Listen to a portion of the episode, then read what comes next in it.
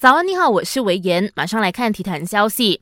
随着政府进一步放宽体育领域，足球可以在没有接触的情况下，在下个星期一十五号开始恢复训练。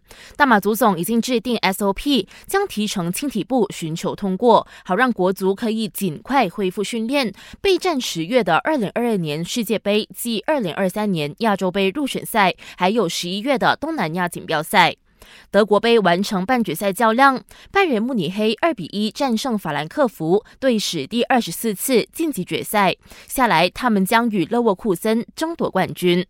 六年前因为滑雪事故受伤而昏迷不醒的 F1 七冠王舒马赫，据说将再次动手术重建中枢神经系。不过，医学专家都不敢保证手术的效果。